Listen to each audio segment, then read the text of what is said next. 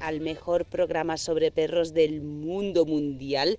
Sabéis que nos encanta compartir con vosotros consejos, ideas, pautas, conocimientos y anécdotas, anécdotas muy útiles, por cierto, para que podáis aprender más sobre perros y aplicar mejor los aprendizajes de otras personas también con vuestros propios perros. Esto, esto es así, suena un poco raro y suena un poco mal, pero si aprendemos de los errores de los demás, nos ahorraremos nuestros propios errores. Bien, pues vamos a hablar sobre perros hoy también y para hablar sobre perros somos inevitables, así que empezamos. ¿De qué va a ir el programa de hoy? Hoy vamos a hablar sobre perros reactivos, perros que reaccionan de forma poco amable, digamos, a los estímulos del entorno y de esta forma causan un poco de incomodidad a la hora de la convivencia. ¿Por qué? Pues porque hacen que vosotros, los propietarios de esos perros, pues paséis por situaciones un tanto frustrantes, os causa impotencia. Bueno, como mínimo eh, resultan desagradables, aunque muchas veces pues generan mucha angustia en vosotros, ¿no?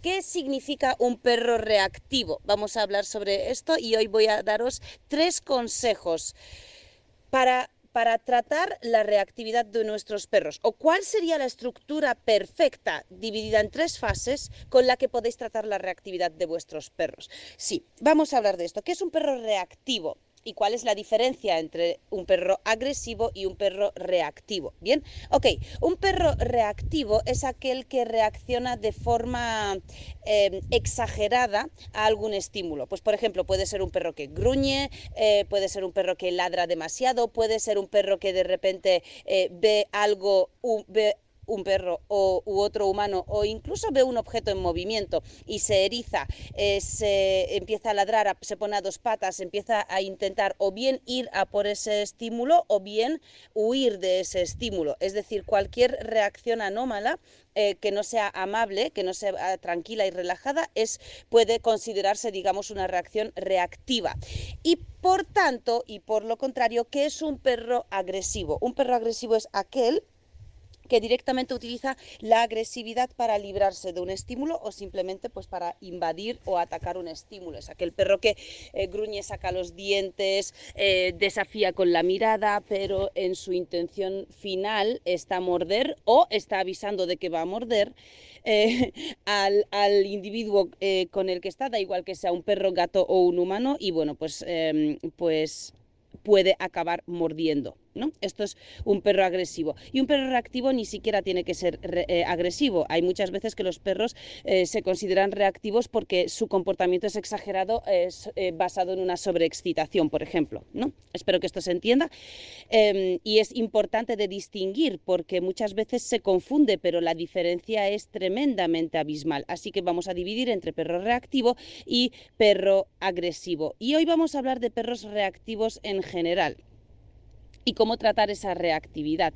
¿Por qué? Porque es un comportamiento muy molesto y además es uno de los cinco comportamientos más comunes que, suponen un problema para, para, los humanos en la sociedad. Este es el, el más... Em, el más notable el que más veces se da o por lo menos el que más molesta a los humanos y eh, el que más se quiere corregir. Es decir, hay cinco problemas de comportamiento de los perros que, eh, que hacen que los humanos pues, eh, pues se frustren y que la convivencia sea más incómoda. ¿Cuáles son esos cinco problemas de comportamiento? Pues primero tenemos los perros que no vienen a la llamada. Aquí podemos abarcar la desobediencia en general. Llamémoslo desobediencia, aunque no es un concepto que a mí me gusta utilizar demasiado, pero se comprende muy bien a nivel general, con lo que, vale, podemos utilizar esa palabra.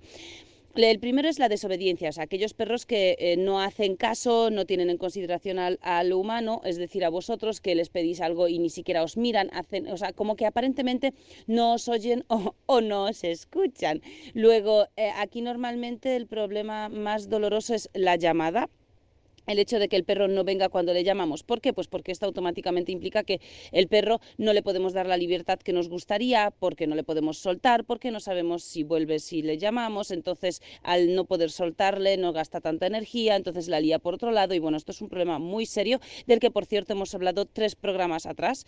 Eh, podéis encontrar eh, esos programas en, en bueno, pues eh, atrás en iBox, por ejemplo, de la radio de Miraflores de la Sierra, podéis encontrarlos y allí está el programa de la llamada. Bien, pues esto es el primero de los problemas eh, que más complica la convivencia y que más molesta a los humanos. El segundo de los problemas son los ladridos excesivos, aquellos perros que ladran demasiado, ladran constantemente, ladran a todo, ladran dentro de casa, ladran al timbre, al vecino, ladran en la calle, ladran a, otros perros, ladran a otros humanos, ladran cuando se excitan, ladran cuando quieren que les tires la pelota. O sea, es como pum, pum, pum, pum, pum.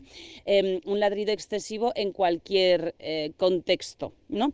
El siguiente problema que más preocupa a las personas son en los cachorros, los pises y las cacas. Este problema es muy molesto porque la gente normalmente, bueno, pues porque tiene consecuencias, ¿no? Pues el parque, el pisarlo, el blag, todo eso, y que luego muchas veces el perro puede em, aprender las labores de higiene mal y este problema puede perdurar en el tiempo, por lo que, bueno, pues no es, no es demasiado agradable ni cómodo. Pues este es el tercer problema que más preocupa a la gente. El cuarto problema que más preocupa a la gente también son aquellos perros que muerden cosas en casa, que destrozan la casa en ausencia de los humanos y, em, y esto sí es un problema también muy serio porque normalmente nos resta calidad de vida, pero muchísimo, muchísimo, porque al final no puedes salir de casa nunca de forma tranquila. No puedes salir de casa relajado. ¿Por qué? Porque sabes que cuando salgas a la vuelta te vas a encontrar pues eh, o los, vecinos protestando o, algún objeto roto. Si es un objeto encima de valor, pues peor aún. Eh, si no está todo destrozado aunque no sean objetos de valor, como por ejemplo yo que sé una maceta o, el cubo de basura, pues al final es un problema porque supone mucho tiempo a la hora de recogerlo y bueno, pues este problema preocupa mucho también. Y el quinto y último eh, problema es el de precisamente la reactividad, que es el que sin duda es el problema más común y es el problema que más dolor genera en los humanos. ¿Por qué? Porque genera eh, frustración, porque genera eh, preocupación y angustia, porque no puedes salir con el perro a dar un paseo tranquilamente, porque siempre el perro la, acaba liando, ¿no? Pues cada vez que se cruza con otros perros ladra, se pone a dos patas, se eriza, gruñe, la lía, monta el espectáculo. Y estos perros eh, pueden eh, reaccionar así no solo frente a cruzarse con otros perros en el paseo, sino también al cruzarse con otros humanos o eh, simplemente al cruzarse con otros objetos en movimiento, como puede ser pues pelotas, bicis, coches, patinetes, corredores. E, etcétera, ¿no? Carritos eh, de bebé o eh, incluso personas con maletas, ¿no? Es decir, cualquier estímulo así más en movimiento. Este es el problema que, más preocupa porque probablemente es el que más consecuencias puede acabar teniendo. Uno, por la vergüenza que pasamos y la angustia que nos da.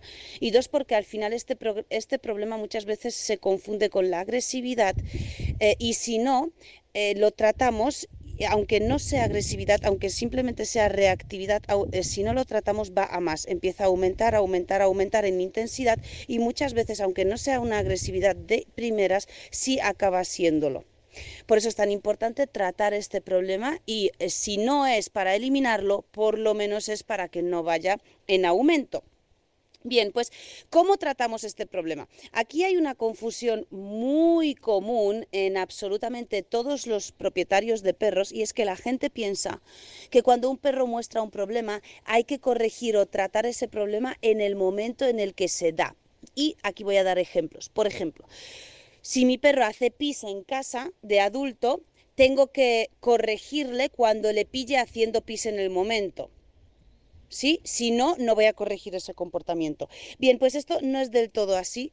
Eh, es más, muchas veces, eh, bueno, no solo no es recomendable porque no funciona, sino que incluso muchas veces puede empeorar ese comportamiento. Tú corriges a un perro cuando está haciendo pis y bueno, pues el perro no siempre lo puede eh, considerar como una corrección, porque sobre todo si el perro, por ejemplo, hace ese pis por reclamo de atención, si tú le regañas, el perro aprende que justo es eso lo que quiere de ti, así que aprende a seguir haciendo pis, ¿no? Y este comportamiento aumenta. Lo mismo pasa con la reactividad. Si nosotros corregimos a nuestro perro en el mismo momento en el que en la calle está ladrando a otro perro, lo más probable es que consigamos que el perro em, se refuerce, ¿no? ¿Por qué? Porque esa regañina que le estamos haciendo eh, en el momento, el perro lo, lo puede interpretar como que le estamos prestando atención y estamos junto con él con toda esa adrenalina, pues también liándola, ¿no? Em, entonces el perro interpreta que estáis haciendo equipo juntos haciendo lo mismo en vez de interpretar que efectivamente le estáis corrigiendo este comportamiento. Por lo tanto, este comportamiento va a más, no se elimina, va a más. Esto es lo que muchas veces las personas no entienden. Es que no entiendo cómo es posible que le esté corrigiendo y desde hace unas semanas hacia acá esto ha empeorado. Claro, pues es por este motivo. Bien. Entonces, ¿qué pasa? Que no debemos no debemos querer corregir este comportamiento corrigiéndolo en el mismo momento en el que se da. Y esto, y esto es eh, uno de los principales errores que cometemos los humanos a la hora de querer em, eliminar o reducir la reactividad de nuestros perros. Y ahora diréis, vale, ok, entonces ¿qué hago? O sea, si no lo corrijo en el momento, ¿cuándo lo tengo que corregir? ¿Qué es lo que tengo que hacer? Bien, pues aquí viene el gran secreto, bueno, que no es tan secreto, eh, para mí o para nosotros los profesionales no es tan secreto, y quiero compartir esto con vosotros. Bien, cuando cuando trabajamos con un perro y, decidimos trabajar o eliminar la, reactividad, tenemos que hacerlo paso a paso. Tenemos que trabajar las cosas desde el principio, construyendo una base. Y para ello debemos respetar tres fases, ¿vale? Obligatoriamente tres fases. ¿Cuál es la primera fase? Que es lo que vamos a hablar en esta primera parte eh, del programa de hoy en la segunda parte hablaremos sobre la segunda fase y en la tercera parte hablaremos sobre la tercera fase. Bien, pues ¿cuál es la primera fase? el conocimiento. Primero, obligatoriamente, debéis todos conocer a vuestro perro. No, yo ya le conozco, si es mi perro, si yo vivo con él desde hace cinco años, buah, pues no le conozco ni nada. Si sé perfectamente cuándo le pasa, qué le pasa, él también me conoce increíble, porque nada, a nada que me mueva, él ya sabe lo que va a pasar, lo que vamos a hacer, dónde vamos a ir y todo eso. Bien, error. Esto es lo que todos pensamos, todos pensáis que conocéis a vuestro perro y que vuestro perro os conoce, pero no es así, solo veis lo que queréis ver. Esto es un error muy típico en los humanos, eh, pero no solo cuando tratamos a perros, sino también cuando tratamos a, niños, ¿no? que muchas veces decimos, no, si yo a mi hijo le conozco súper, súper, súper bien. Em, y resulta que cuando otra persona le pregunta a un niño cosas, pues salen, salen como detalles interesantes, ¿no? Que, que los padres quizá nunca se han dado cuenta.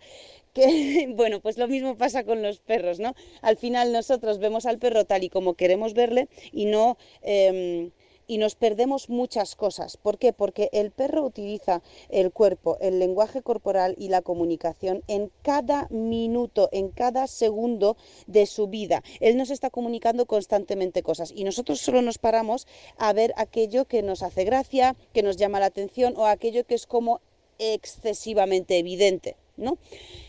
Bien, pues la primera fase es conocer a nuestro perro, conocer qué es el lenguaje cañino, qué significado tiene cada señal de comunicación que el perro emite, por qué el perro saca la lengua y la mete eh, lamiéndose el hocico, pero no lamiéndose la boca de lateral a lateral, sino simplemente sacando la lengua hacia arriba y metiéndola en la boca. ¿Qué significa esa señal? ¿Qué significa que el perro nos mire de repente y achine los ojos? ¿Qué significa el hecho de que el perro eh, cambie el centro de gravedad hacia adelante? ¿Qué significa el que la cola esté completamente rígida hacia arriba, moviéndose muy muy rápido o moviéndose despacio? ¿Cuáles son las diferencias entre esas dos señales de comunicación? Eso es lo importante y eso es lo que debemos saber y eso es lo que muchas veces no sabemos porque no nos fijamos o porque no sabemos que debemos fijarnos en esto. Por lo que la primera fase, el primer paso para corregir este, este comportamiento y cualquier comportamiento de nuestro perro que nos moleste, es conocer primero el lenguaje corporal de nuestro perro y saber interpretarlo correctamente, porque es esto lo que nos va a dar la base para luego poder trabajar y sobre todo, chicos, secreto máximo y trucazo, anticiparnos a las cosas. Cuando trabajamos con un perro, cuando nos comunicamos con un perro, debemos anticiparnos a las cosas.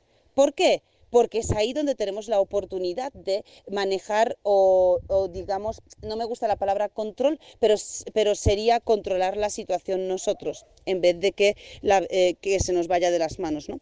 Así que esto es el, primer consejo que os doy, la primera fase de, de cómo modificar un comportamiento de un perro que no queremos que tenga que sería el conocimiento y la interpretación del lenguaje corporal. Os dejo con esto por ahora y ahora vámonos a la publi para volver de nuevo con el segundo consejo y la segunda fase de cómo conseguir reducir o eliminar un comportamiento molesto en nuestro perro. Bien, pasamos a la segunda parte de la segunda fase que debemos hacer con nuestro perro para conseguir que reduzca o elimine sus reacciones reactivas hacia el entorno. Una vez que ya hemos aprendido sobre el lenguaje corporal de nuestro perro, una vez que sabemos qué es lo que nos está diciendo, recordad con esto que los perros no mienten. esto es muy importante porque los perros ni disimulan, ni mienten, ni falsean lo que sienten.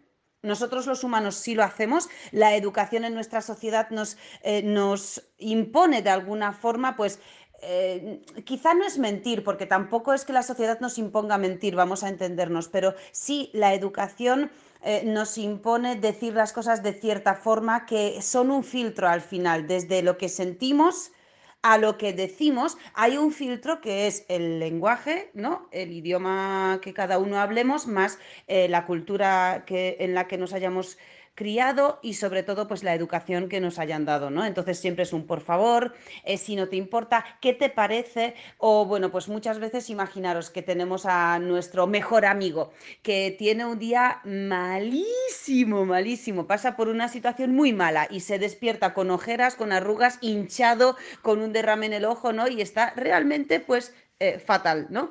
No le decimos, Dios mío, qué cara tienes, por favor, no salgas de casa, ¿vale? Porque a ver si a alguien le va a salir una úlcera en el ojo al verte la cara. No le decimos eso.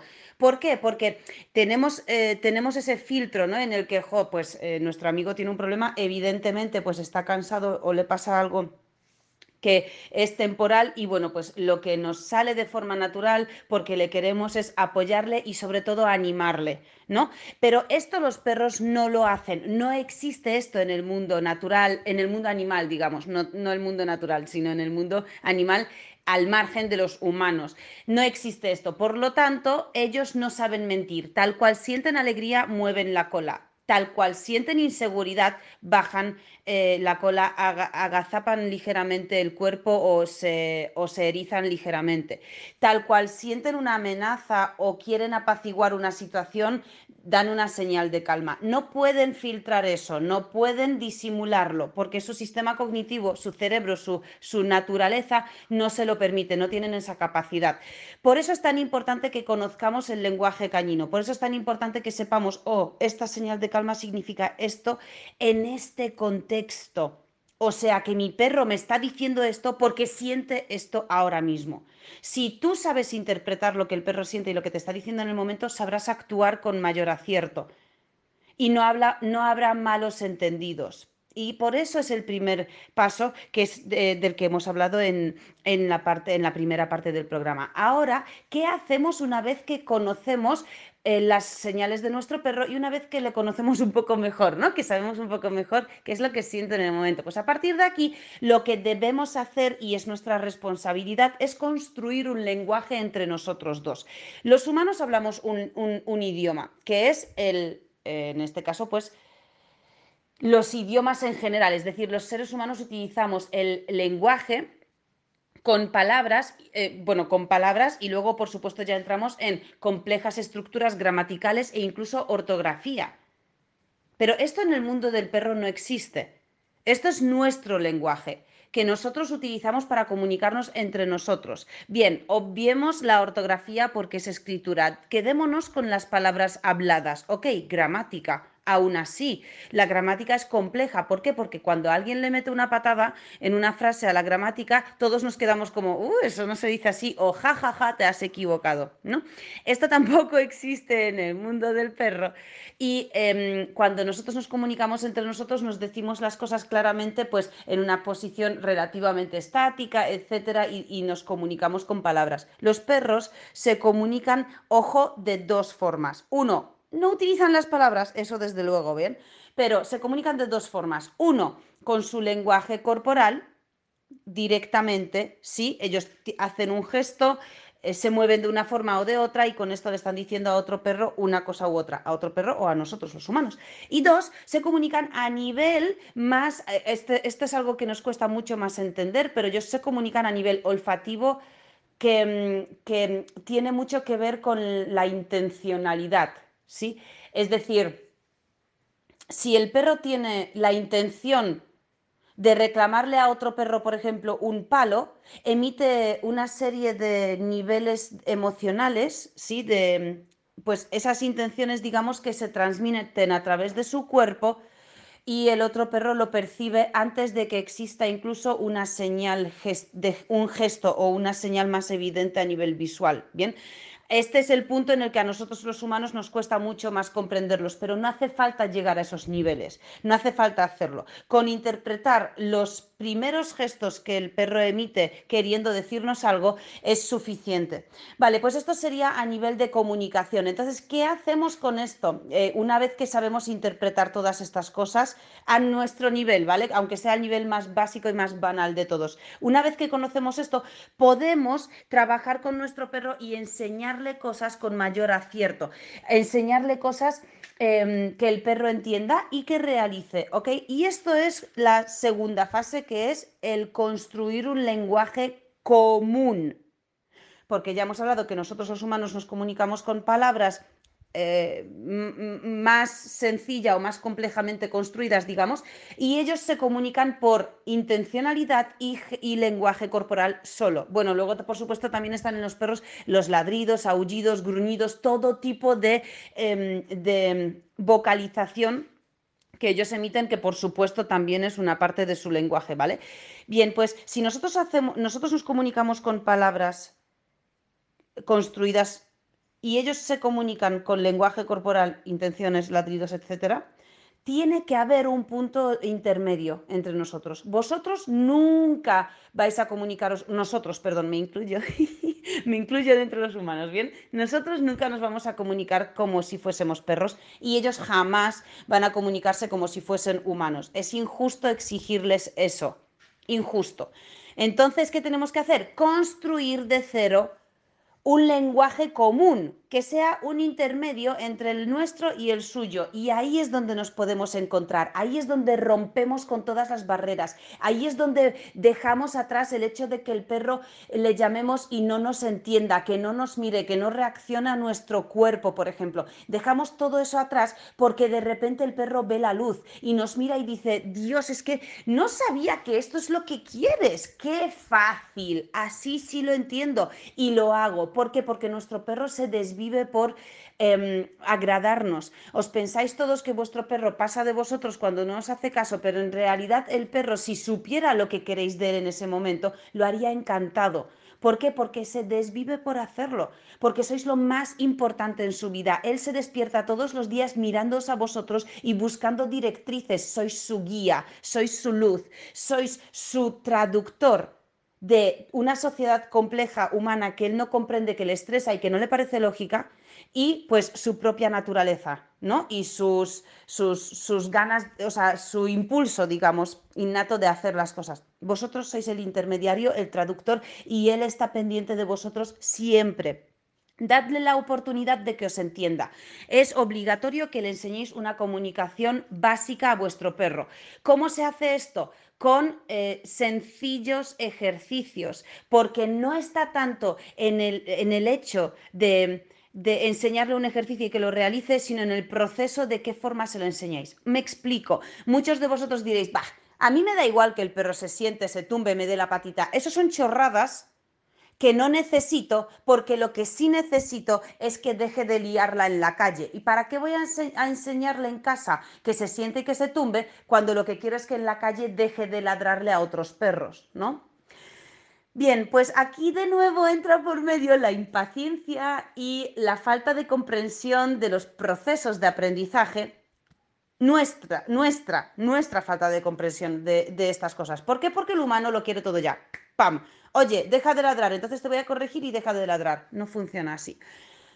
¿Por qué es tan importante, aunque no queráis que vuestro perro se siente y se tumbe y dé la patita, por qué es tan importante que se lo enseñéis? Porque no se trata de que él se siente y se tumbe, se trata de que estáis ofreciéndole a su mente recursos con los que él se pueda comunicar con vosotros. Si yo le estoy enseñando al perro que se tumbe, y quiero premiarle porque se tumbe, es, un, es una cadena de cosas que le estoy enseñando muy chula, preciosa, compleja, pero a la vez como progresiva, o sea, es como increíble ver cómo le dices al perro tumba la primera vez y no sabe ni por dónde van los tiros, no sabe lo que quieres, no sabe qué significa ese gesto, qué es esa palabra y sobre todo qué quieres que haga con mi cuerpo cuando me dices túmbate en el suelo.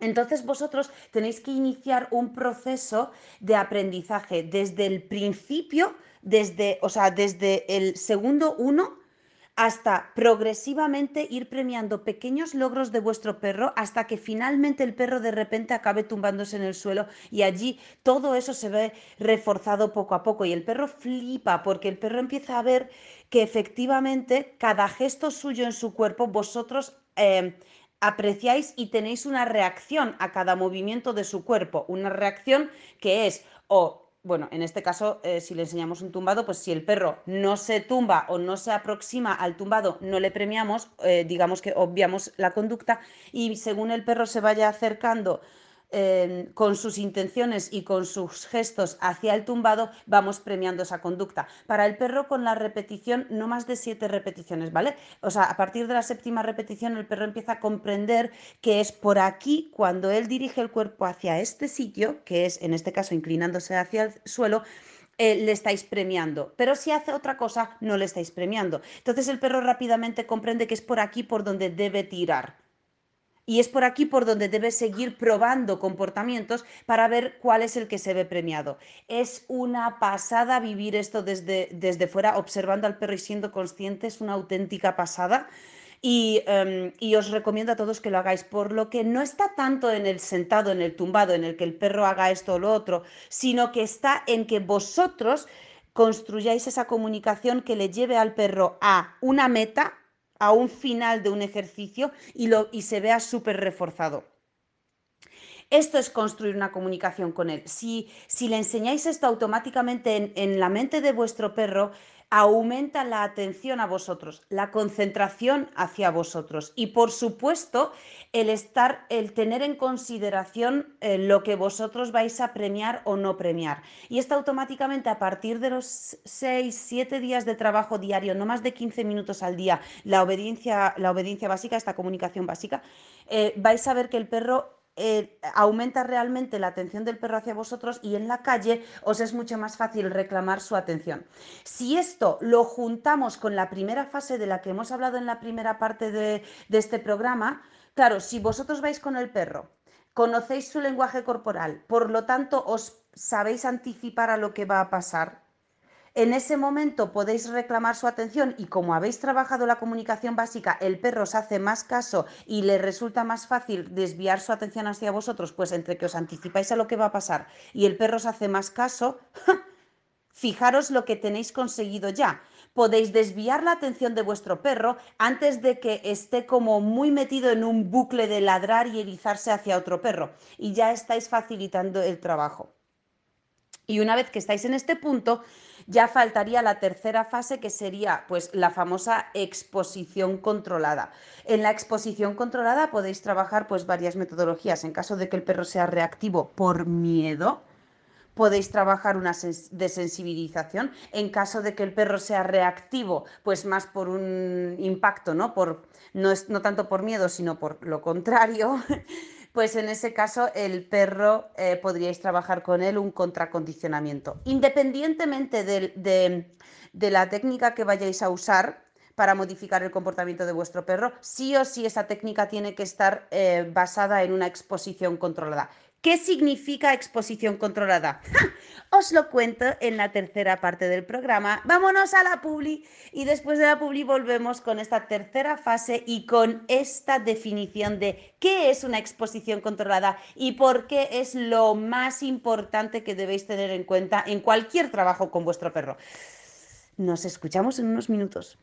Hola chicos, oye, tengo una cosa súper importante que contaros. Voy a hacer un inciso en este podcast, que por cierto, sé que estáis muy entretenidos escuchando todo lo que os estoy contando hasta ahora. Pues ahora, después de este inciso, os voy a contar muchas cosas más, pero ahora quiero hablaros sobre algo que nos ha pasado que es súper chulo. Resulta que ha contactado con nosotros la empresa iRobot y nos ha propuesto que colaboremos con ellos para dar a conocer el aspirador Rumba J7 Plus. ¿Mm? Me encanta. Es que me encanta que las marcas que tienen productos de calidad contacten con nosotros para que promocionemos este tipo de cosas. Pues chicos, ¿sabéis las típicas escenas? En las que queréis jugar con vuestro perro en el suelo, tiraros allí, hacer la croqueta y pasar un rato súper chulo con ellos y no lo hacéis porque lleváis ropa negra y si os tiráis a jugar con el perro resulta que os levantáis llenos de pelos y parece que la ropa es gris y os da vergüenza, pues me fliparía que no tengamos ese tipo de limitaciones. ¿Por qué vamos a dejar de jugar con nuestro perro porque suelta pelos? No, eso no está bien. Así que vamos a dejar de preocuparnos por los pelos barriendo varias veces al día para mantener la casa limpia y vamos a pensar en formas mucho más eficientes de mantener la casa limpia, como por ejemplo con un aspirador que le das a un botoncito y por ti hace por toda la casa y aspira los pelos. Bien, muchos de los aspiradores se atascan con los pelos porque es mucho pelo el que sueltan nuestros perros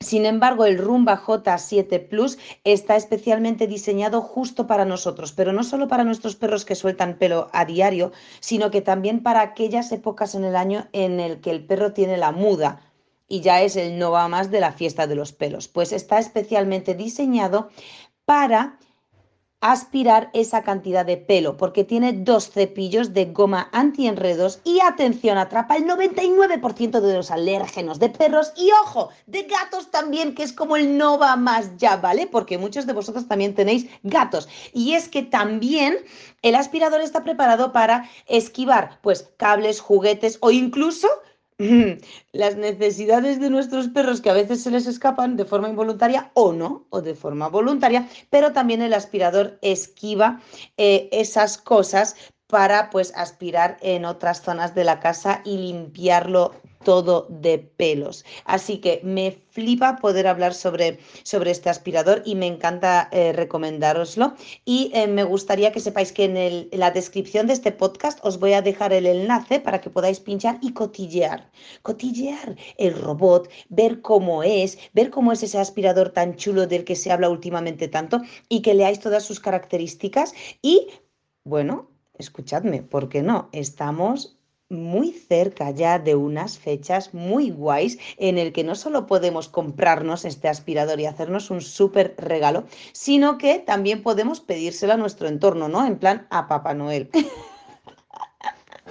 y que nos compre un rumba, si es que es maravilloso. Bien, pues si tenéis el rumba en casa, ya no tenéis que preocuparos por, uy, es que no, no me voy a tirar a jugar con el perro. Tírate al suelo a jugar con tu perro, haz la croqueta, pasa un buen momento con él, que para eso tienes perro, y despreocúpate por los pelos. Bien, pues esto lo he hecho bien, ¿eh? Lo he hecho súper bien, porque además, digo yo, wow, tengo que promocionar un producto, un producto que me gusta, pero sabéis que yo nunca he hecho estas cosas. Los que nos lleváis siguiendo muchos años ya sabéis que yo jamás he promocionado un producto de esta forma y no sabía cómo me va a salir, pero la verdad que me está gustando esto, ¿eh? yo creo que no se me ha dado mal. Bueno, os dejo con esta información el enlace para el Rumba J7 Plus, os lo dejo en la descripción del podcast y ahora seguimos con una avalancha de conocimientos sobre perros con lo que nos queda de este podcast. Y a la vuelta estamos con la tercera fase que debemos tener en cuenta para eliminar o reducir el problema de reactividad de nuestro perro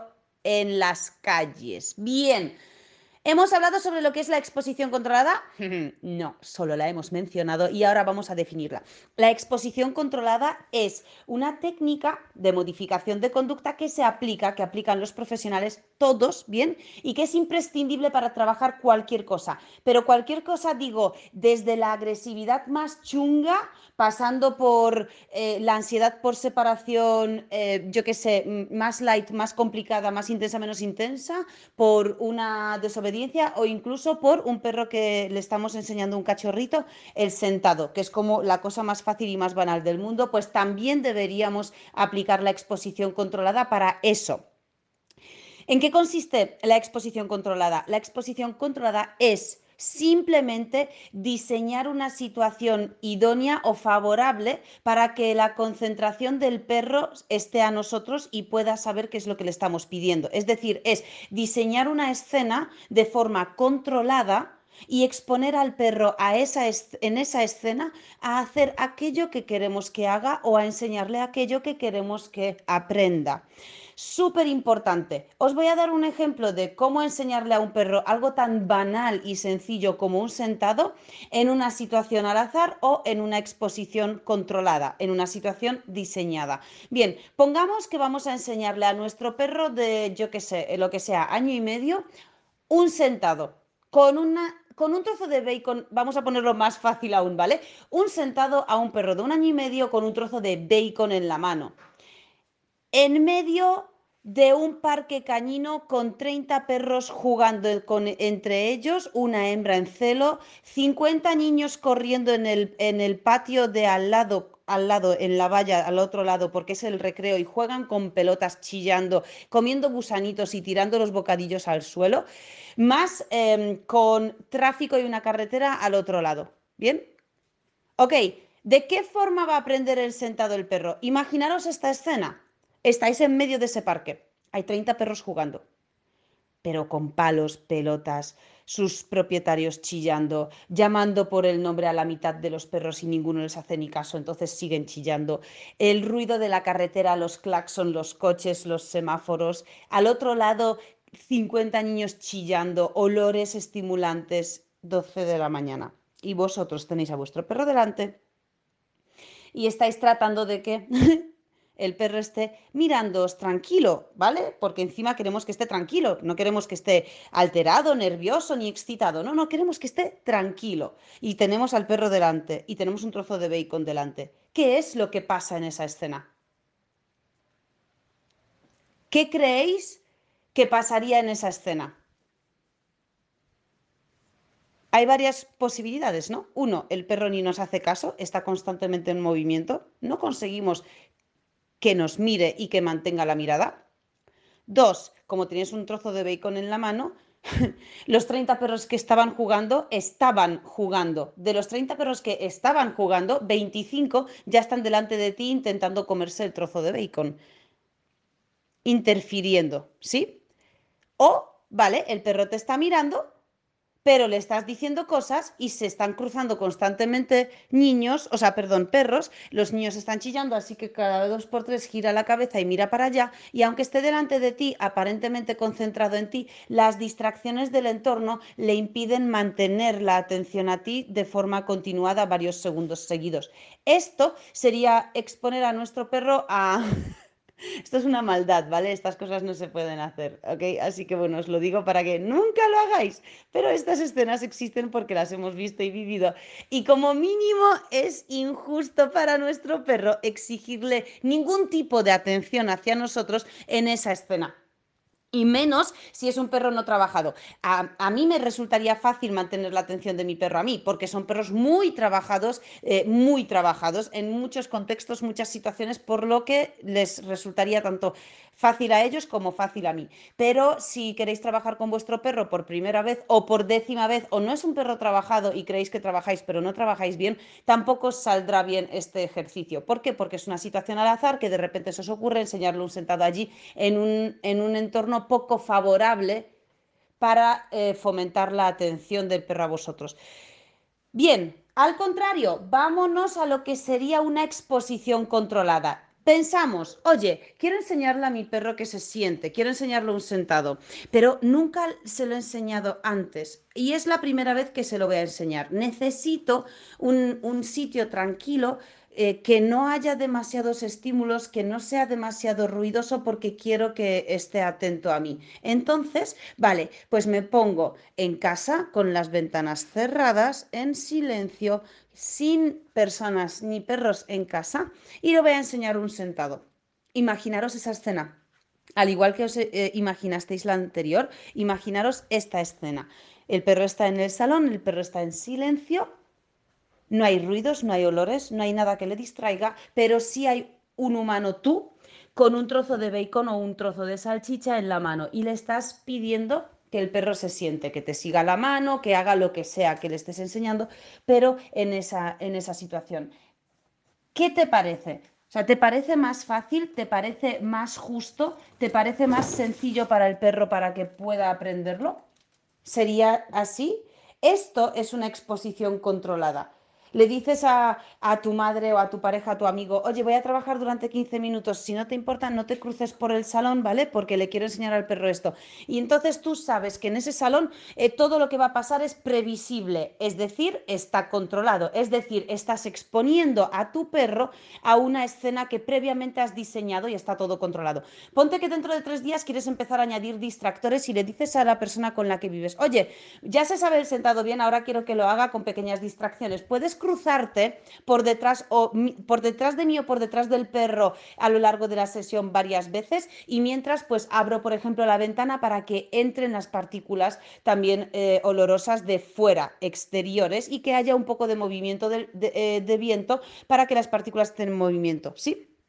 Estos son dos distractores, pero controlados, porque los estás diseñando e incluyendo en esa escena.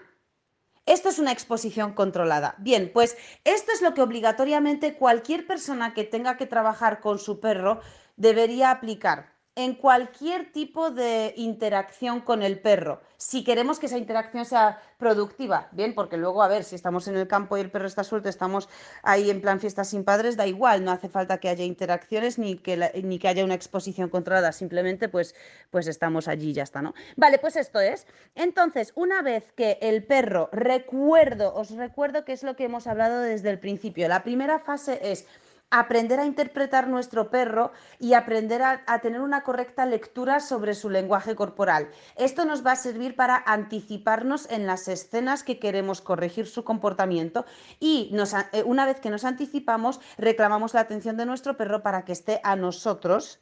Sí, porque hemos construido una comunicación básica que el perro comprende perfectamente. Y una vez que ocurre esto, una vez que sabemos interpretar a nuestro perro, nos, anticipamos y le podemos pedir algo que él comprende lo que es y realiza, ya podemos esta misma escena extrapolarla a una exposición controlada. Por ejemplo, nos vamos al parque, a la calle, a la acera, al donde queráis, al patio de vuestra casa y le llamáis a un amigo con un perro y trabajáis esto con un perro de forma controlada, es una exposición controlada. Volvemos a lo de antes. Nunca deberíamos llevar a nuestro perro para las primeras exposiciones controladas a un parque cañino a una hora punta, donde hay un montón de gente que no controlamos, ¿vale? Y que, bueno, que esa misma gente tampoco controla a sus perros porque eso sería muy injusto. No sabríamos qué poder exigirle al perro. Sí, y si lo hace mal, pues, en fin, ¿no? Bien, pues esto es lo que tenemos que hacer y ya está. Esto deberíamos trabajarlo con repeticiones y luego, por supuesto, de forma progresiva, o sea, aumentando un poco la dificultad. Si las primeras veces expongo a, mi perro a cruzarme con otros perros en un entorno controlado, como puede ser una finca de un amigo o eh, o mi propio patio, luego puedo hacer lo mismo, pero en la acera, en la calle, en una calle, pues igual, a una hora que haya muy poca gente, que haya pocos estímulos y que es más difícil controlar las escenas fuera de nuestra casa, pero eh, controlémoslo lo más que podamos. Es decir, si yo sé que en mi calle a las 6 de la tarde se cruzan 200 perros porque ya conozco a los que la lían, pues evidentemente las primeras veces que vaya a trabajar con mi perro en la calle no voy a hacerlo a esa hora en ese sitio.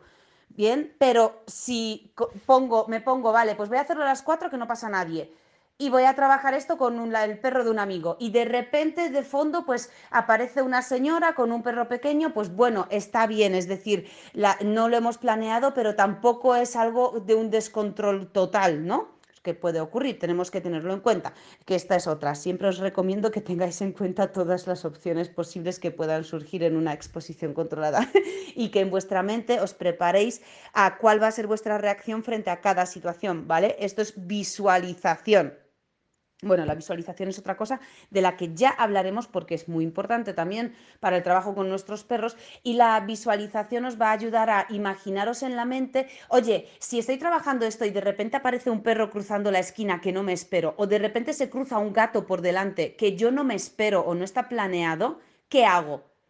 O sea, pensamos, ¿qué es lo que va a hacer el perro? ¡Uh! Puede reaccionar así, así, así o así. ¿Qué voy a hacer yo con cada una de esas reacciones. Esto es lo ideal, porque así nos preparamos para todo lo que va a pasar, no nos alteramos, no nos ponemos nerviosos y no acabamos cometiendo un error garrafal de estos típicos de no he estado atento, se me ha soltado de la correa, ha acabado persiguiendo al gato y eh, se, lo ha, matado. Cagada, cagada total, o sea, cagada doble además. Uno, porque hay un gato muerto y dos, porque tu perro acaba de, a ver, para nosotros es muy, muy trágico y muy escandaloso, pero para un perro cazar a un gato, pues no nos engañemos, al final es como mínimo estimulante, el perro está cumpliendo con su naturaleza, ¿no? Y esto es suficientemente cagada como para que nos estropee un trabajo gordo por detrás que ha habido, ¿no? Pero bueno, eh, para que esto no ocurra, tenemos que imaginarnos esa escena y, y saber qué es lo que vamos a hacer si esto ocurra ocurre, ¿bien? Para que la escena sea lo menos trágica posible y lo menos perjudicial posible para los avances en el trabajo que estamos haciendo con el perro. Y a partir de aquí, eh, en base a la exposición y repetición, eh, vamos, vamos controlando el mal comportamiento de nuestro perro con el fin de, atención, clave de todo el programa entero, súper clave. No cortéis un comportamiento y punto no funciona con nadie, ni con humanos, ni con perros, ni con gatos, ni con peces, ni con polillas. No funciona, ¿vale? No cortéis un comportamiento con el fin de eliminarlo. Siempre debéis cortar un comportamiento con el fin de redirigirlo a otro. Cuando vamos a hacer algo, estamos poniendo ganas, estamos poniendo intención, con lo cual estamos poniendo energía en eso. Si alguien lo corta del tirón, esa energía, si se queda allí como parada, acaba haciendo un efecto muelle y se dispara. Al final acaba saliendo, pero con el doble de fuerza porque se ha acumulado, ¿sí? Porque varias veces nos han cortado esa energía. Bien, pues vamos a cortar un comportamiento, automáticamente redirigirlo a otro comportamiento es decir, una alternativa, y esa alternativa premiarla, premiarla mucho, eh, reforzarla, que el perro se sienta bien, que se sienta en una situación positiva, de agrado, que le guste, con lo que lo quiera repetir eh, con el tiempo. Y esto es la clave de todo, de todo. Ya conocéis los pasos, ya sabéis ¿De qué forma tendríais que empezar? Ya sabéis cuáles son las fases a seguir y ya sabéis que todos los comportamientos que queráis eliminar debéis cortar, pero siempre redirigir a otro comportamiento alternativo. ¿Cuál? El que queráis. Que el perro os mire, que vaya hacia vosotros, que se acerque a vosotros y se siente, que se suba encima de vosotros. Me da igual, me da igual. O que simplemente eh, no mire al otro perro o al otro humano que no queréis que mire y que, y que se mantenga andando contigo tranquilamente. Pero eso hay que reforzarlo. Y eso es un comportamiento alternativo que le vais a ofrecer. Bueno, yo creo que el programa de hoy ha sido muy técnico, muy... muy em, de, o sea, sí, muy técnico. Al final es que esa es la, la, palabra. Espero que os haya gustado, espero que os haya servido. Si vosotros no tenéis problemas de comportamientos reactivos de vuestros perros, por supuesto que siempre os recomiendo que compartáis esto con algún amigo vuestro que tenga problemas de, reactividad con su perro, podéis simplemente eh, hablarles de nosotros, que nos siga y que aprenda, porque juntos es como mejor podemos ayudar a, que mejore la convivencia con los perros en nuestra sociedad. Siempre juntos. Siempre nos encanta ayudaros a vosotros para que mejoréis la relación con vuestros perros y nos encanta que vosotros ayudéis a otras personas a que también tengan conocimientos sobre esto y que puedan, que tengan la oportunidad al final, ¿no? De entender a su perro hacer las cosas mejor y mejorar en general la convivencia de todos. Muchísimas gracias por haber estado atentos, muchas gracias de nuevo por haber estado pendientes y por tener sobre todo el compromiso con nuestros peludos para que las cosas siempre vayan a mejor.